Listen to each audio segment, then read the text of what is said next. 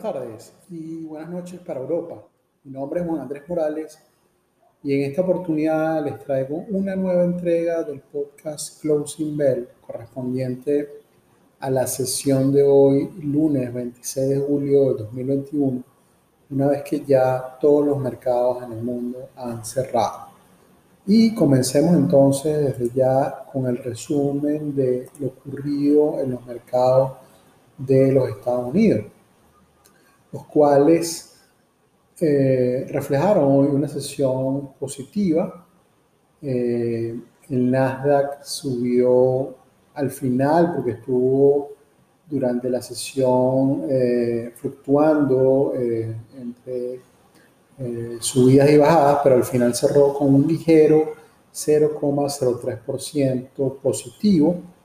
El Russell 2000 también estuvo tentando, tentado a tocar a eh, territorio negativo, pero al final cerró con un 0,33% arriba.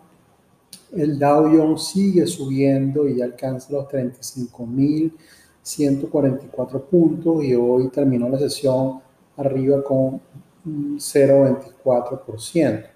Y el Standard Poor's alcanza los 4.422 puntos y cierra también o sube más bien un 0, también un 0,24%, al igual que lo hizo el Dow Jones. El petróleo, el West Texas Intermediate, subió hoy ligeramente 0,17, pero arrancó la sesión eh, en territorio negativo y al final sí terminó positivo. Y eh, eh, para alcanzar los 72,19 dólares por barril. El oro bajó ligeramente, 0,26%, y la plata subió eh, también ligeramente, 0,05%. Eh, en cuanto a las criptomonedas, hoy sí hubo una fuerte subida eh, de las criptomonedas eh, al principio de la jornada y más bien durante el fin de semana, el Bitcoin estuvo cercano a los 40 mil. Eh, eh, durante la sesión alcanzó casi los 40 mil dólares nuevamente, pero a esta hora ya se ubica en los 37.513, ha bajado ligeramente. Ethereum también ha bajado porque estuvo mucho más alto, estuvo alrededor de los 2.400 y ya se encuentra en los 2.241 y Dogecoin también estuvo alrededor de los 0.22 y ya está de regreso en los 0.20, sin embargo, pues al parecer sí hay una tendencia alcista en las criptomonedas, pareciera que se está revertiendo esa tendencia bajista eh, hubo mucho volumen hoy en las cripto y también desde el fin de semana, pero eh, pues han, retrocedido un poco al final de la sesión.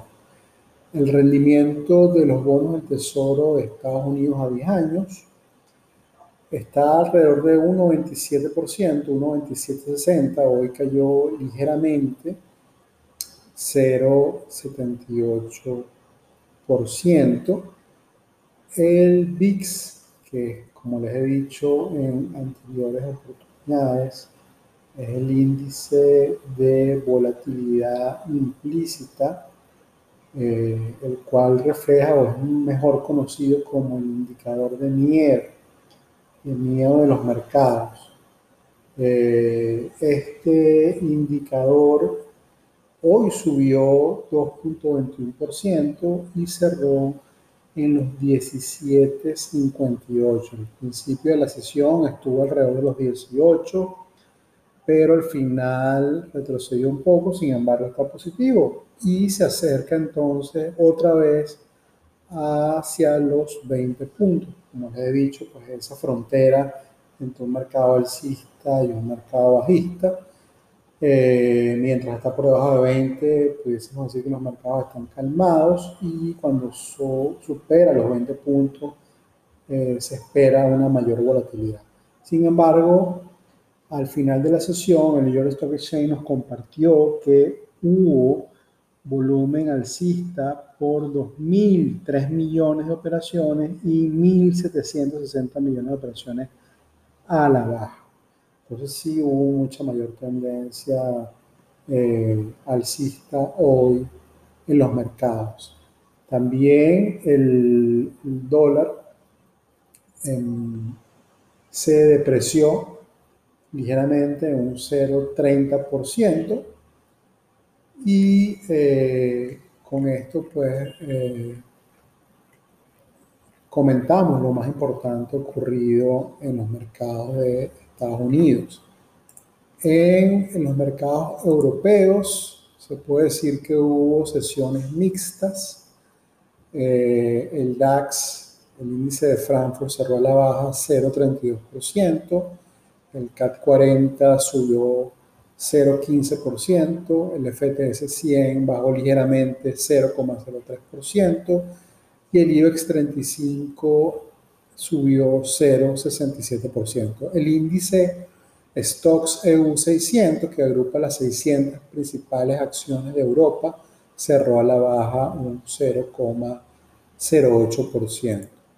En Asia, el Nikkei en Japón subió 1,04%, el Kospi de Seúl bajó 0,83%, Hansen bajó 4% y esto es debido a las noticias del control del gobierno chino sobre las transacciones o las compañías que están listadas en Hong Kong y también fuera de Hong Kong, también en Estados Unidos. Las acciones chinas hoy cayeron con mucha fuerza por eh, esta aceleración, por decirlo de alguna manera, que ha tomado el gobierno chino en regulaciones y control de las compañías que cotizan en bolsa.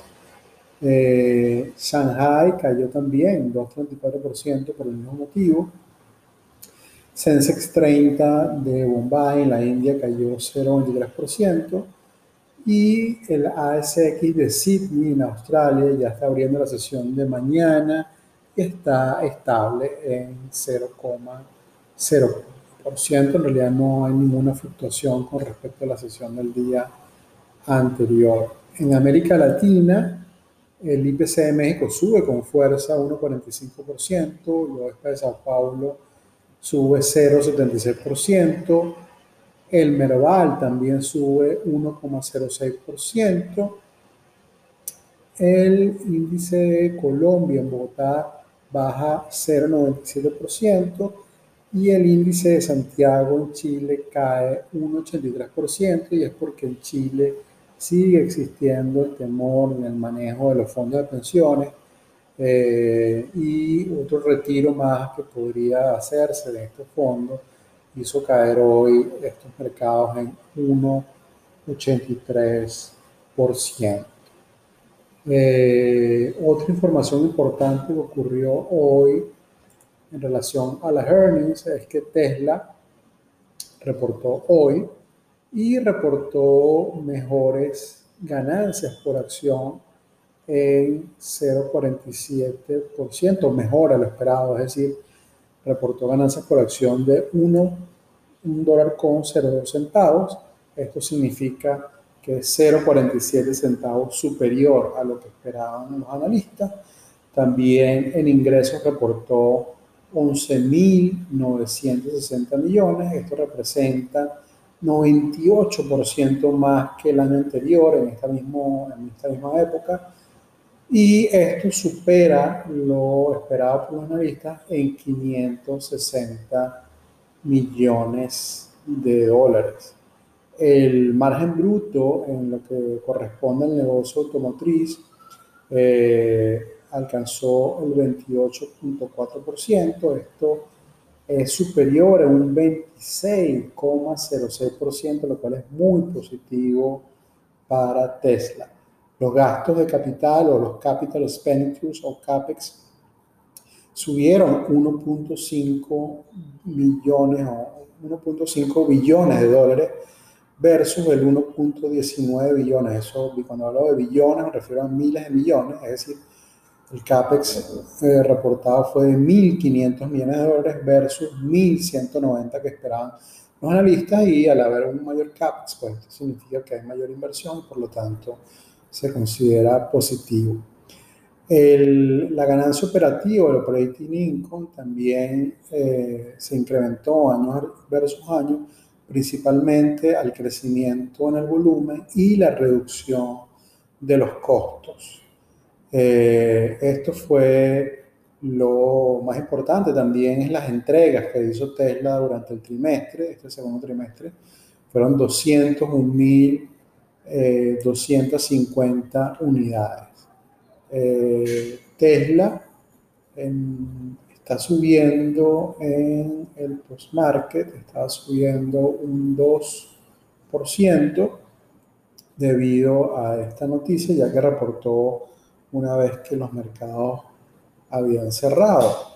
Eh, otra noticia importante en relación a los earnings es que mañana reporta en cuanto a compañías relevantes Microsoft, eh, Apple, AMD, Alphabet. El miércoles reporta Qualcomm, Facebook, PayPal y el jueves Amazon y Pinterest. Compañías en realidad que em, están moviendo mucho en todo lo que respecta a las grandes tecnológicas y se espera eh, muy buenos resultados, los cuales puedan seguir haciendo subir el precio de sus acciones. Eh, y con esto entonces terminamos ya lo más importante ocurrido hoy en los mercados, pero sin antes compartirles el pensamiento del día, el cual fue acuñado por Warren Buffett. Y él nos dice que si un negocio va bien, su precio en bolsa, tarde o temprano, reflejará su valor real. Es decir, eh, más allá de las fluctuaciones que puede haber en el mercado, siempre el valor intrínseco es alcanzado o es reflejado en el precio, más temprano que tarde en algunos casos.